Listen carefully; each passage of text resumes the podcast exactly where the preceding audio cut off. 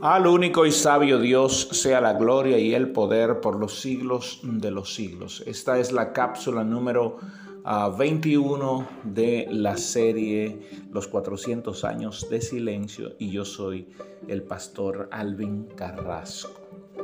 Bien, las comunidades griegas, o mejor dicho, las comunidades helénicas, y una vez más repito, el helenismo se extiende empieza a extenderse con Alejandro Magno y hubieron dos generales de Alejandro que continuaron con la extensión del helenismo, claro, cada uno por su propia parte.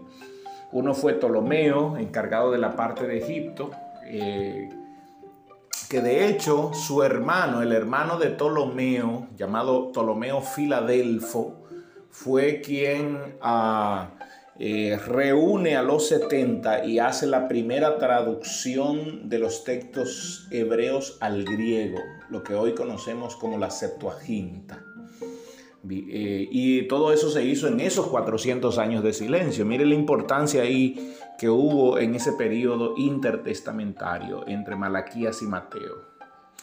Eh, el otro emperador de Alejandro, el otro general de Alejandro que se encargó de continuar el legado helénico, recuerde que helénico viene de la palabra eh, que quiere decir eh, llevar la cultura griega a todas las demás naciones, o la cultura helénica, porque era como se le llamaba a los griegos, a todas las demás naciones que ellos conquistaban. El otro fue Seleuco, que se encargó de la parte de Siria, y el Golfo Pérsico hasta llegar a Babilonia y hasta llegar a, casi a la India. Entre Seleuco y Ptolomeo hubo muchas guerras y entre las descendencias de ellos, y yo lo he mencionado en cápsulas anteriores, sobre todo por la parte de Israel, la parte de toda esa región, eh, lo que tenía que ver con la ciudad eh, central de toda esa región, que era Jerusalén, puesto que estaba próximo al mar Mediterráneo, donde Ptolomeo tenía muchas flotas, flotas navieras, cosa que Seleuco no tenía. Y entonces eh, las descendencias de ellos pelearon mucho por esa región. Bien, pero llegamos al año aproximadamente año 180 antes de Cristo. Se levanta un emperador eh, de la dinastía Seleucida, de Seleuco, llamado Antíoco III. Eh, también se le llamaba Antíoco III Teos. Un paréntesis aquí. Los griegos solían siempre, sobre todo cuando llegaban a posiciones de reinado o posiciones de primacía, ponerse el nombre de su antecesor. Por eso en la dinastía Ptolomaya, todos se llamaron Ptolomeo o se llamaron Cleopatra. Y en la dinastía Seleucida casi todos se llamaron o Seleuco o Antíoco. Y, ah, eh, y las mujeres casi todas se llamaban Laodice. ¿Ok? Entonces, bueno que entendamos eso. ¿Cómo se, se, diferenciaban? Se ponían el nombre de Seleuco o Antíoco con un número y le agregaban otra cosa. Por ejemplo, le agregaban Teos, que quiere decir Dios. Este Antíoco III, Teos, eh, él se asemejaba a un Dios. Y murió y dejó a su hijo eh, encargado de la, del reinado, de la dinastía. Y este se llamaba Seleuco IV Filopator. Filopator quiere decir amor al Padre, ¿ok? Amor al Padre. Este Seleuco IV Filopator, que fue el emperador eh, después de la muerte de Antíoco III eh, Teos, fue asesinado por su ah, tesorero fue asesinado por su tesorero, así que su hermano tuvo que ocupar el trono. Su hermano ocupó el trono y el hermano se llamaba Mitridates. Pero cuando llega a la posición, entonces se cambió el nombre y se puso Antíoco IV Epífanes. Epífanes quiere decir Dios manifestado. ¿Qué era lo que estaba diciendo? Su papá era Dios y entonces él era Dios manifestado. Ahora, empecemos a, contar con relación a esto.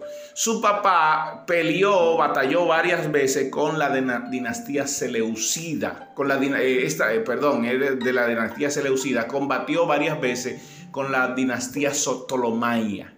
Pero los Ptolomeos todavía tenían el control de Jerusalén y de toda esa región, hasta que llegó Antíoco IV. Eh, Epífanes. Antíoco IV Epífanes eh, tuvo un ejército, pudo hacer alianzas y tuvo un ejército monstruoso, grandísimo. Llegó a Egipto, reconquistó toda la zona, reconquistó Jerusalén, reconquistó toda esa zona pero él no hizo ninguna diferencia en Jerusalén cuando fue en, esa primera conquista. Lo único que no pudo conquistar fue la ciudad de Alejandría en Egipto, debido a que era la capital del, imperio y donde estaba eh, y era ocupada básicamente por los Ptolomeos, por la dinastía Ptolomaya eh, sobre todo Ptolomeo IV, se llamaba el emperador en ese momento, que tenía gran, ah, eh, tenía ciertos contratos militares con Roma. Así que Antíoco, aunque fue proclamado emperador de Egipto también, faraón de Egipto, lo único que no pudo conquistar en Egipto fue la ciudad principal, la capital de Egipto, que en ese momento era Alejandría. En ese primer viaje, él toda la región y toda la ciudad de Jerusalén, él la conquistó para sí. Y en Jerusalén él llega y cambió totalmente, eh, cambió el sacerdocio. Eliminó la línea sacerdotal y cambió el sacerdocio. Un punto importante, porque el tiempo se me viene encima y ya estoy sobre el tiempo. Un punto importante aquí. Los judíos se habían helenizado, había un grupo de judíos helénicos, por lo tanto, estaban apoyando 100% o a la dinastía Ptolomaya, un grupo, o a la dinastía Seleucida, otro grupo. ¿Por qué? Porque si, si quien impera es la dinastía Seleucida, entonces ese grupo sería escogido alguien de ahí para ser nombrado como eh, eh, sumo sacerdote. Y si por el contrario era la otra parte, entonces se tomaría eh, el sacerdocio de aquellos que apoyaban a la dinastía Ptolomaya. Se da cuenta que ahí el sacerdocio se pierde, ya no es la línea de los levitas, sino que la, línea del sacerdote ahora era una línea política. depende a quién apoye, entonces ese ocupará la posición del sumo sacerdote. Déjeme cerrar aquí y mañana continuamos. Que la gracia del Señor sea sobre usted.